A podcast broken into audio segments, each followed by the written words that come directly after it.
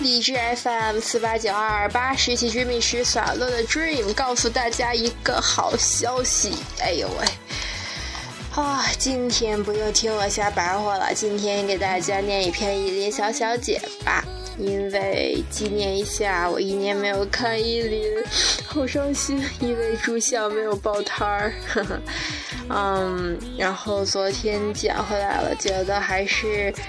啊，超级怀念！然后看到几篇挺有意思的，今天给大家念其中的一篇。这个是二零一四年九月上的，总期第九十五期，现在刚好能买到。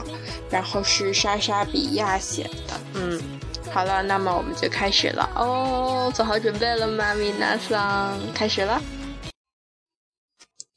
风筝上的你之一，放风筝。满天飞舞的大蜈蚣、大水母、大凤凰、大蝙蝠，哦天儿！不远处竟然还有个超大的功夫熊猫正在升空。唐莎莎是来放风筝的，她低头看看手里捧的简陋的黑白燕子风筝，燕子风筝上写了个名字，一个男生的名字。昨天电视新闻上有讲解。放风筝在古代也叫放晦气。唐莎莎希望这个名字随着慢慢升空的小燕子风筝一起彻底消失。下贱，那是风筝上那个名字的主人在众目睽睽下对他说出的话。那一刻，从来自诩皮糙肉厚、抗打击能力堪比沙包的唐莎莎，感觉自己浑身血管里的血液瞬间转变为酸涩的泪水。他是靠着把口腔内侧的嫩肉咬得快要烂了的剧痛，才没有当场落泪。你没有资格这么说我，即使我一直在你面前表现的那么不懂矜持、不够自重，也许这给了你可以随意羞辱我的错觉，但你还是不可以这么对我，因为，因为我也是女孩子呀。唐莎莎松手放开了已经在风中绷得笔直的线，飞旋于半空中之上的小风筝慢慢的远去了，最后彻底在唐莎莎已经被泪水模糊的视线中消失不见。之二，冷漠少年。图泽看着眼前踩着轮滑如同疾行的战车一样从他身边掠过的女生。因为躲避路上一只突然从草丛里窜出来的呆头呆脑的小猫失去平衡，狠狠地撞飞了出去。随着“咣啷啷”一声巨响，以传说中的磕长头的姿势匍匐在地上。正对他头部的是个不幸撞翻的垃圾桶。他该庆幸他戴了头盔和护具，图泽想。女孩翻身坐起来，看上去并无大碍。图泽正要继续他被中断的散步，嘿，帮把手！图泽看了看伸向他戴着半指手套的手，手套以及裸露的手指都沾了一些污泥。图泽皱了皱眉头，决定继续做旁观者。女孩自己撑着地面站起来，随意的在身上掸了两下，蹦蹦跳跳的跑到图泽旁边：“你为什么不拉我一下？”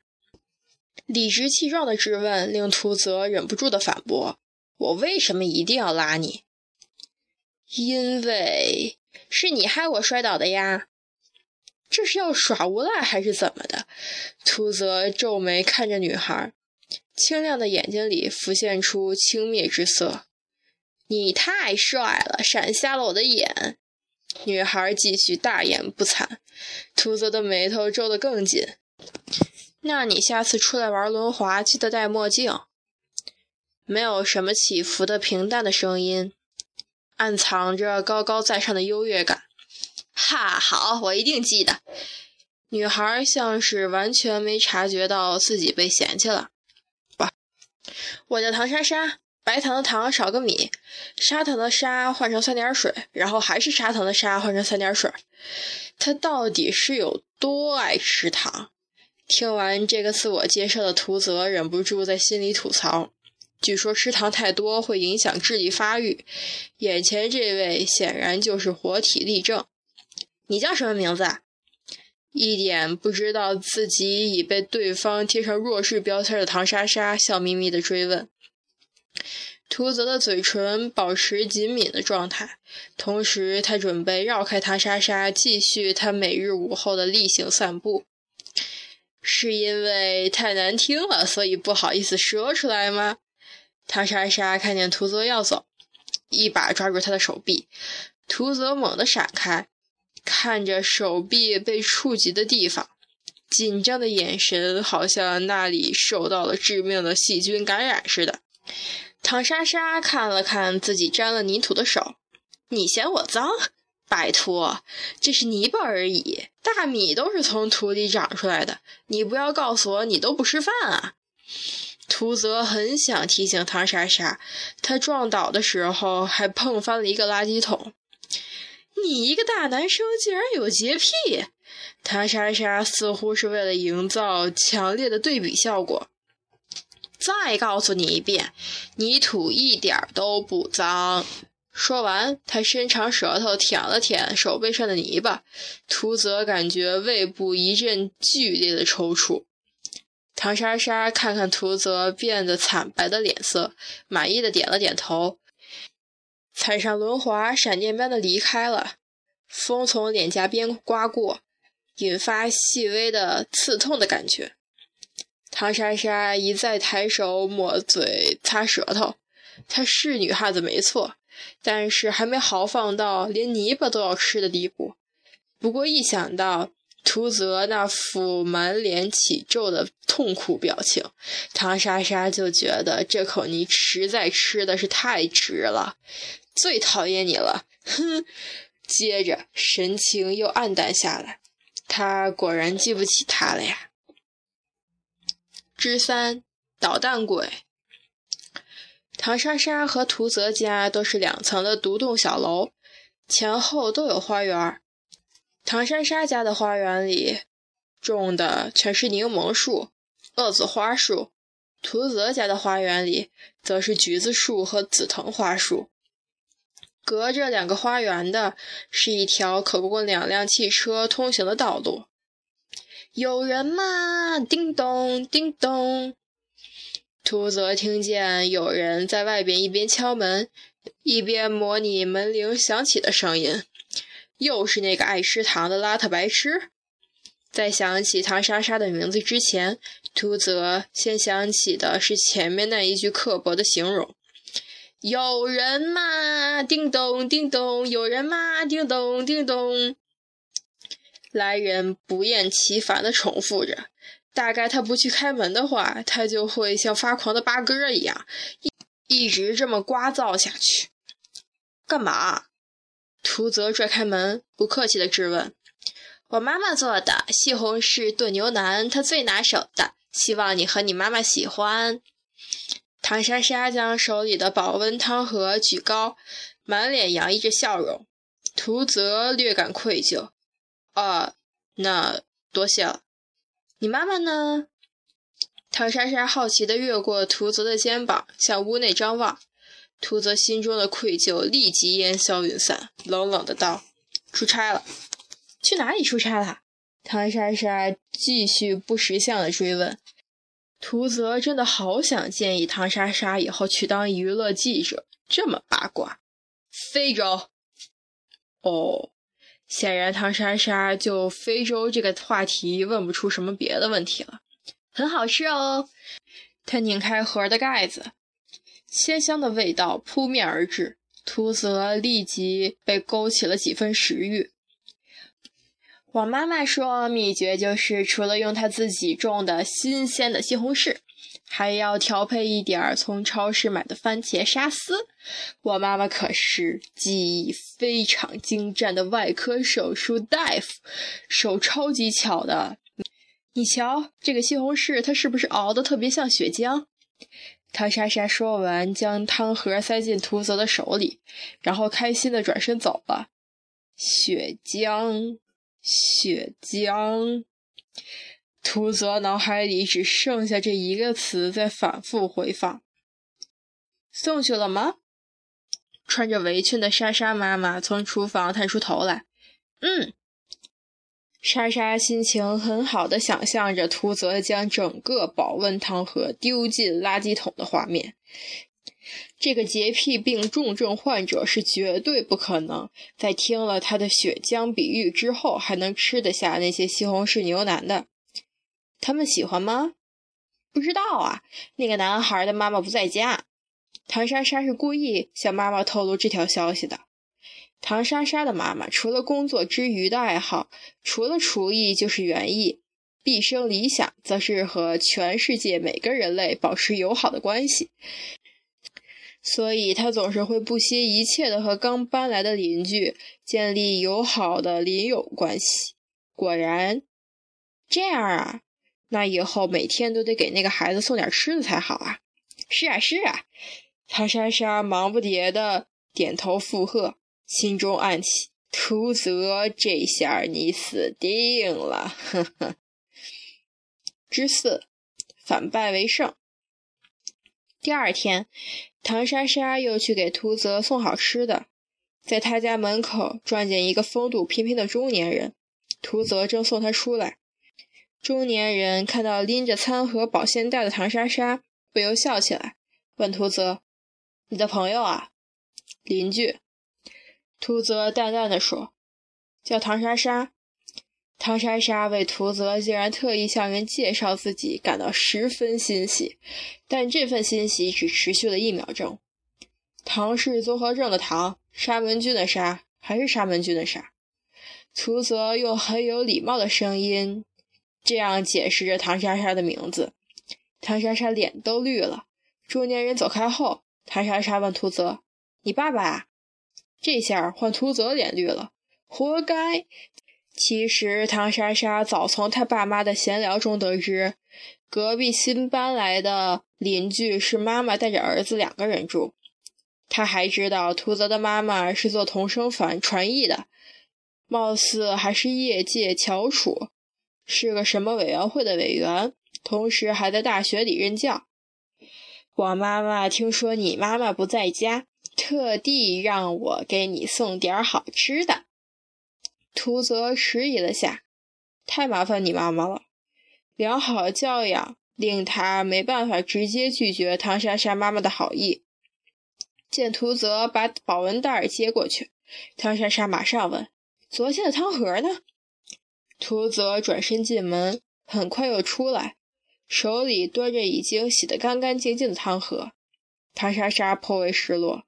怎么这个重度洁癖患者没把汤盒直接丢进垃圾桶啊？昨天鲜血一样鲜红的西红柿炖牛腩好吃吗？图泽看看唐莎莎，他又不是傻瓜，他知道他是故意整他。今天我妈妈做了宫保鸡丁，虽然最近新闻常报禽流感什么的，但我觉得没那么容易中招。祝你有好胃口。图泽目送着唐莎莎蹦蹦跳跳的离开，拎着保温袋的手不由渐渐攥紧。混蛋！昨天把那些西红柿牛腩倒进垃圾桶时那种纠结不舍的心情，今天又要重演一遍吗？话说他已经好几天都是靠着方便面解决三餐问题的，为了最大限度的保护双手。简单的清洗、打扫之类的家务，他还偶尔做做，但需要使用到刀具的烹饪是绝对不碰的。这个混蛋唐莎莎为什么送来美食的同时，偏要附送一句令人作呕的赠言？第三天，我妈妈今天为你做了菠萝古老肉，超级好吃的。不过装盘的时候是我弄的，不小心弄洒了一些。我又从地上捡起来装进去了，都在这儿，绝对够你吃的。第四天，图泽你好，今天是爆炒软兜、凉拌黄瓜，还有洋葱炒鸡蛋哦。洋葱是我切的，我一切洋葱就会不停打喷嚏、流眼泪，哈哈，你尽情的享用哦。第五天、第六天。跟随着唐莎莎妈妈的爱心餐一起来的，一定是唐莎莎别有用心的解说词。第七天，门铃响起，图泽怒气冲冲地拽开门，很显然，维生素的缺乏已经严重影响到他的自制力。今天站在门外的唐莎莎，除了拎了一个保温饭盒，还拎了一只小竹篮，篮子里面装的是刚出炉的曲奇饼干。这是我妈妈最拿手的黄油曲奇饼干。图泽等待着唐莎莎说出她特意为她准备的黑暗喜剧说辞。果然，他继续说道：“不过我们家糖罐好像没盖紧，我看到有蚂蚁爬进爬出的。”唐莎莎话音刚落，图泽劈手把篮子夺过，抓起一块曲奇，直接塞进了唐莎莎的嘴里。酥脆的曲奇立即断了，唐莎莎不由用手接住掉下来的一半，而另外一半则在她口腔里融化开来。吃货的本性令她下意识地咀嚼起来。好吃吗？好吃啊！唐莎莎回答完，才意识到自己好像掉进图泽的圈套了。那就好。图泽说完，拿起一块曲奇塞进自己的嘴巴，然后将唐莎莎手里的饭盒接下来，说了声多谢，转身进屋。唐莎莎直到听到“砰”的门合拢声，她才醒悟过来。连续赢了六天的她，终于在第七天被打败了。他气得抬脚在图泽家的大门上狠狠地踹了一脚。图泽对此的回应是用轻柔而冷淡的声音在屋里说了句：“门是钢板的，我欢迎你继续踢。”之五，楼上的秘密。昨日那顿荤素搭配得宜，滋味鲜美，饭后还有现烤的曲奇饼干的大餐。令秃泽灰暗了很多天的心情终于明朗起来。他拉开客厅的落地窗的窗帘，阳光如水一样漫进他的眼睛。阳光之中有个小小的身影，手里拎着保温饭盒，脚步蹦蹦跳跳的，正朝图泽的方向走来。今天唐莎莎拎的是一个大大的野餐篮，里面除了鲜榨的果汁，一大盒蔬菜沙拉。还有七八个自制的牛肉汉堡，因为接下来几天唐莎莎妈妈要连续加班，没时间做饭。从家里走出来后，唐莎莎就一直在想找机会从路边捡几片烂叶子啊、昆虫尸体啊，塞进汉堡里作为特别加料。其实前几天唐莎莎给图泽送去的食物都是干净的，他不过是口头上吓唬吓唬他。但是昨天被将了一军，唐莎莎决定今天和图泽动真格的了。无奈妈妈一直拿着园艺剪站在花园里，满脸慈爱的目送他，他根本找不到机会下手。喏，给你吃吧。唐莎莎懒得和图泽进行口蜜腹剑的表演了。嗟来之时啊，图泽忍不住道：“啥？”语文经常不及格的唐莎莎同学一时没听懂，你要进来坐坐吗？虽然脸上的表情依旧冷淡而疏离，但相较于前几日，他对唐莎莎的态度显然温和而友善了很多。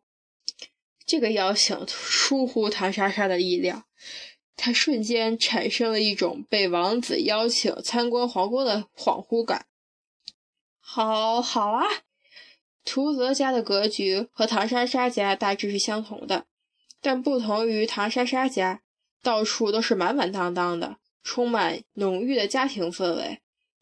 图泽家极度简约，除了必要的家具，看不到任何多余的东西。客厅正中央一架一看就知道特别昂贵的黑色三角钢琴。你会弹钢琴啊？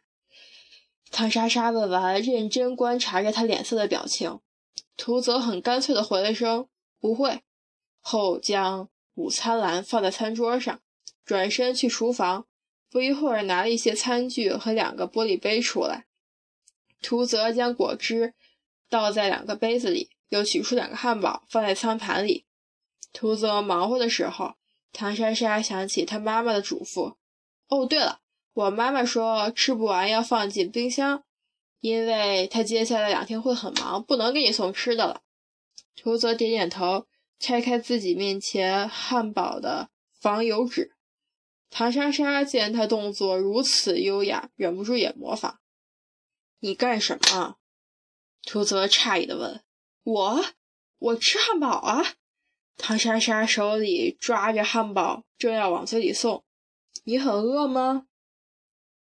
这个倒没有，我其实是要证明给你看，这个汉堡是很干净的。图泽忽然抿嘴一笑，唐莎莎真的觉得自己的眼睛快被闪瞎了。微笑起来的图泽脸上那种自以为是的孤傲全都融化了，漂亮的五官绽放出一种说不出来的美好光泽。为了制止自己当场流下口水，唐莎莎赶紧把汉堡塞进了嘴里。“你干什么？”图泽忽然高声叫道。唐莎莎塞了一嘴食物。一时难以回答。你还真吃啊！兔子怒道。他摆出两副餐具，是因为这是待客之道。可是这个唐莎莎怎么一点身为客人的自觉性都没有？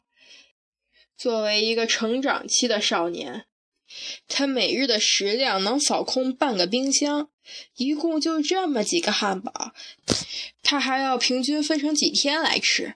他妈妈肯定没少给他准备好吃的，他怎么好意思来分他这点可怜的口粮？混蛋！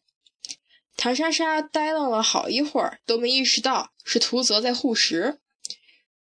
这真的是一个一贯走高冷路线的家伙该干的事情吗？图泽见唐莎莎没有反应，干脆自己动手抢下了唐莎莎咬了一口的汉堡，换了个边儿，阿呜啃掉一大口。然后心满意足的叹了口气：“你，你怎么吃我剩下的东西？”就算唐莎莎脸皮比城墙还厚，她也无法轻易的说出这句质问。而过了几秒钟之后，图泽显然也意识到他一时冲动下都干了些什么。他默默的把手里已经被啃得不成形状的汉堡放下了。尴尬的气氛像被喷洒进空气的杀虫剂，而唐莎莎越来越觉得自己像那只被困住的虫子。咣当！楼上忽然传来的响动终结了餐厅这边冷结般的寂静。图泽浑然起身，冲向通往二楼的台阶。他只上到一半，一个女人出现在最高一席上。她穿着装家居服。头发有些凌乱，唐莎莎一眼就认出那是图泽的妈妈。图泽的妈妈看上去特别秀丽，而这份秀丽遗传到图泽的脸上，变成了俊逸。他们是非常像的母子。图泽不是说他妈妈出差了吗？他他还为此松了口气，以为他妈妈的病终于治好了。阿阿姨，汤莎莎小声喊了一句。图泽妈妈显然没料到家里还有别的人，很勉强的挤出了一个笑容。好好，你和小泽玩，阿姨上楼去了。图泽的妈妈说完，又转身离开了。她的声音听起来软绵绵的，一点力气都没有。图泽从楼上下来，走到最后一级，一屁股坐下。唐莎莎犹豫了一下，走上前，小心翼翼的发问。你妈妈她话还没说完，就被图泽饱含怒气的声音截断。关你什么事？唐莎莎呆在原地，但图泽声音马上软了下来。我妈妈病了，得了忧郁症。那天你看见那个叔叔，是他的心理医生。唐莎莎点了点头，她知道。其实她早就知道了关于图泽的一切，因为。半年前，他曾很无耻地偷看过他的日记。之六，意外。半年前，唐莎莎就读的学校里举办了一场小型的文艺演出，登台表演的除了本校的管弦乐的学生，还有来自音乐附中的精英。图泽表演了钢琴独奏，引发轰动。唐莎莎就是在。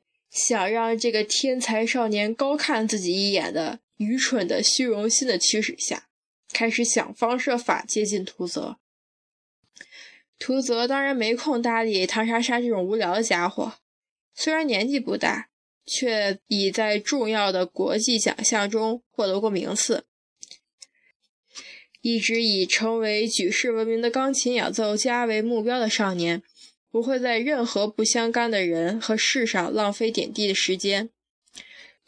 所以，虽然唐莎莎使尽百宝，但图泽还是正眼都没看过他一下。偷拿图泽的日记本，并不是唐莎莎事先计划好的，那是一个意外。一个周末清晨。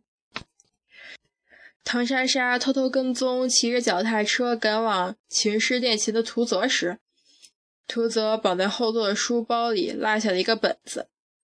唐莎莎捡起来，追上去想要还给图泽，但图泽发现喊停的是一直骚扰自己的邻校女生，他根本不给唐莎莎说话的机会，踩起车灯飞快地骑走了。恼羞成怒的唐莎莎就打开了日记本，从头到尾看了一遍。看完之后，她深深的被打动了。至今，她依然记得日记里的一段话：“人一生会流多少泪？会不会聚成一个湖泊？”妈妈忧郁症发作的时候就很爱哭。我总觉得，这世界上的某个地方一定有一汪小小的湖。那就是妈妈一生流过所有的泪。看上去高贵无比的钢琴少年，原来出自于单身家庭。不负责任的父亲离开后，小小的图泽认为自己难辞其咎。在日记里，他是这么说的：“身上流淌着一半来自父亲的血脉的我，对妈妈是有所亏欠的。所以，图泽对他妈妈言听计从，顺应他每一个要求。”他希望他好好练琴，他就成为最好的琴童；他希望他能有所成就，他就不惜一切要成为钢琴大师。唐莎莎决定归还日记，虽然这个意味着他就必须在图泽面前坦诚地说他是个贼，他偷窥了他的隐私，但他以为他已看清图泽的真实内心。他绝对是他认识的同龄人里内心最温柔和懂事的。他认为他会原谅他，结果接过记日记本的图泽只说了两个字：“下贱。”然后唐莎莎就跑去放风筝，在风筝上写了图泽的名字。戏剧化的转折发生了，那个承载着唐莎莎怨怒的小风筝似乎直达天庭了。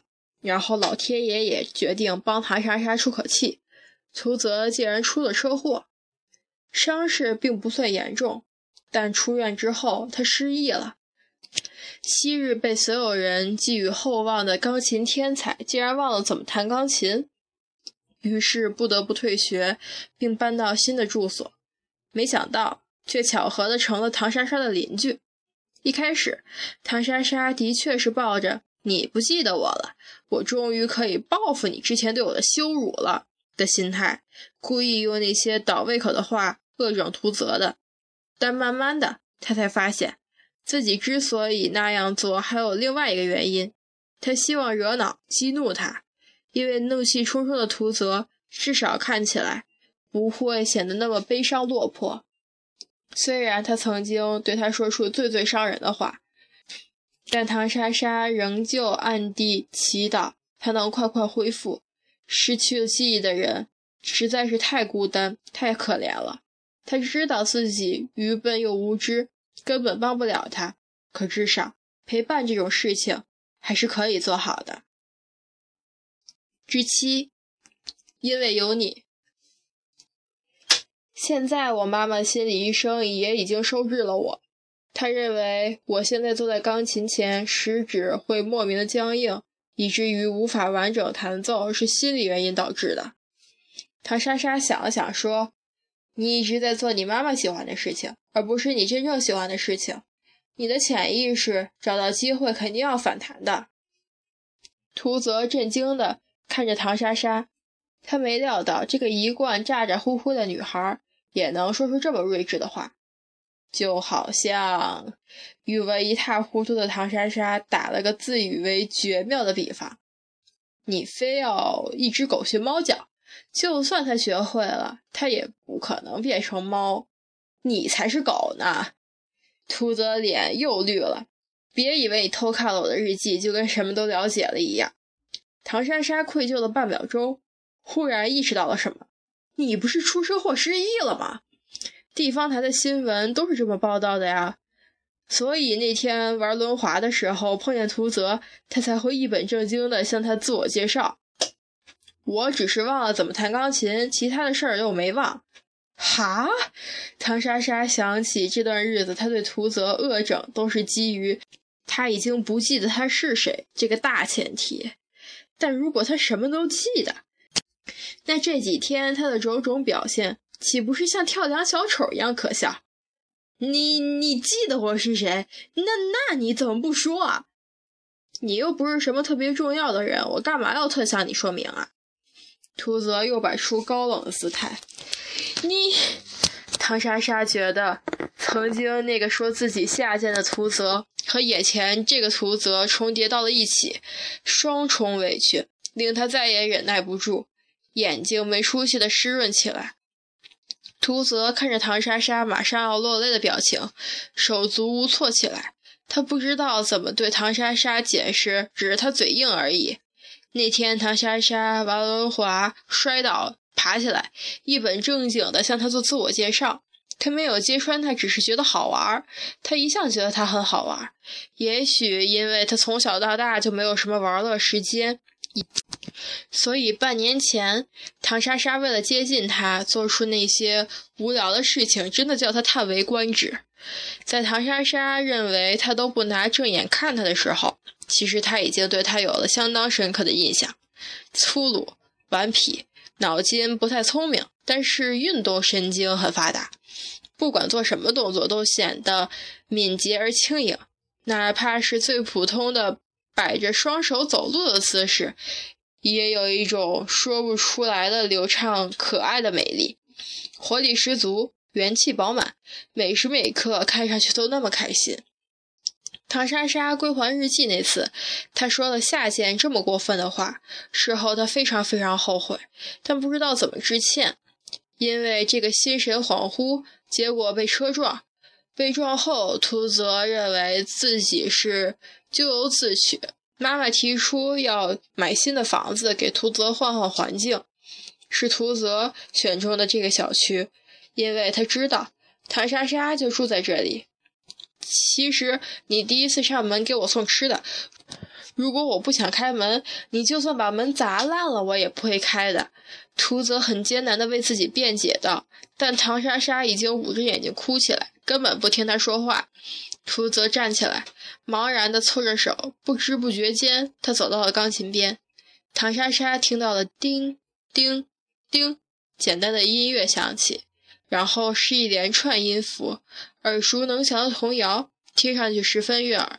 唐莎莎想说：“秃泽，你个大骗子，你根本没有忘记怎么弹钢琴。”可是忽然间，他意识到了什么。秃泽修长的手指越来越灵活地在钢琴上跳动，他脸上的表情也是既惊讶又困惑。之前他是真的没法再弹了呀，可是现在像被魔法冰冻的食指突然解冻了。因为我，唐莎莎根本不敢相信自己想到的答案。但是秃泽说。因为你，唐莎莎。秃泽恢复后，他妈妈的病情也有所好转。唐莎莎一家人收到了秃泽送来的作为回礼的包子，是秃泽妈妈亲手包的。唐莎莎的妈妈有所期待的睦邻友好的关系终于建成。秃泽决定复学，但这一次他是为了他自己。钢琴这个梦想确实是妈妈给他强加的。过去他的困惑。却并非因此而厌恶演奏本身，而是如唐莎莎所说的，自我意识的觉醒和反叛。但经过这次失而复得，秃泽终于看清这个梦想在自己心目中的真实分量，仍是值得他耗尽一生的力量去追求和实现的。